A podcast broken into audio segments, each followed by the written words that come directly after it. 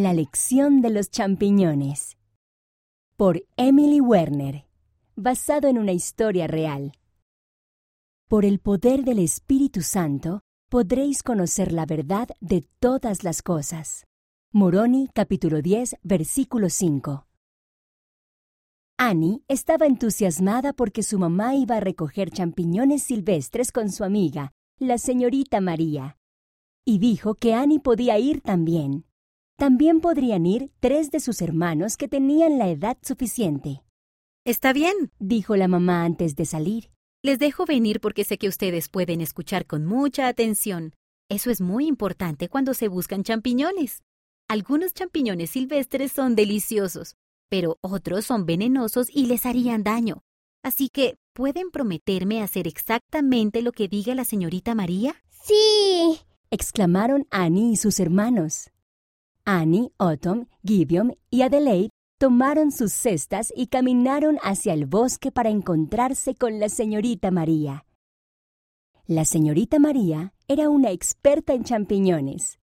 Le habían enseñado a encontrar los que eran comestibles en el bosque bávaro en Alemania. Hola niños, dijo la señorita María. ¿Quién está listo para ir a buscar champiñones? Annie y sus hermanos dieron saltos de alegría. Yo, yo. ¡Estupendo!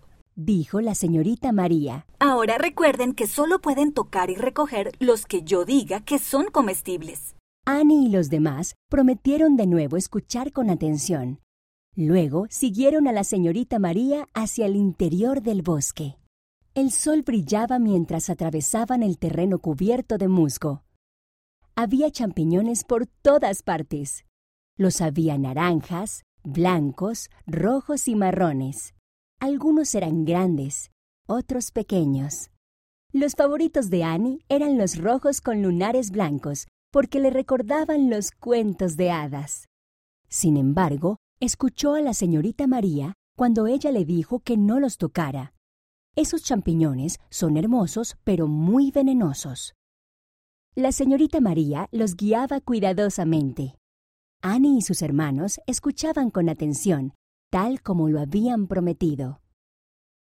También iban ayudando de otras maneras. Autumn tomaba fotos de los champiñones. Cuando la señorita María encontraba los que se podían comer, Gideon cortaba los tallos con cuidado. Luego Annie y Adelaide los llevaban en las cestas. Por fin llegó la hora de regresar a casa. La señorita María les recordó que se lavaran las manos con jabón y agua tan pronto como llegaran. Gracias por enseñarnos el bosque y por ayudarnos con los champiñones, dijo Annie. La señorita María sonrió. Gracias a ustedes por escuchar con atención. Esa noche, para cenar, el papá cocinó patatas, salchichas y huevos con un ingrediente súper especial.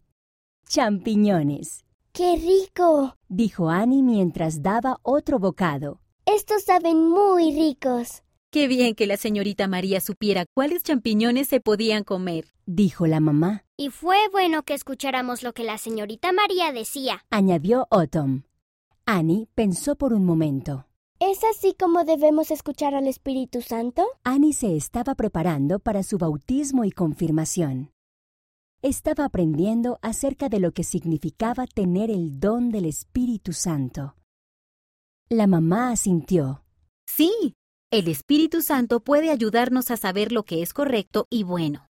Algo así como cuando María nos ayudaba a saber cuáles champiñones eran buenos para comer. Así que es importante escuchar con atención al Espíritu Santo, dijo el papá. Exacto, añadió la mamá. Me alegro de que el Espíritu Santo nos proteja, dijo Annie. Y con eso sonrió y dio otro gran bocado a los deliciosos champiñones. La autora vive en Baviera, Alemania.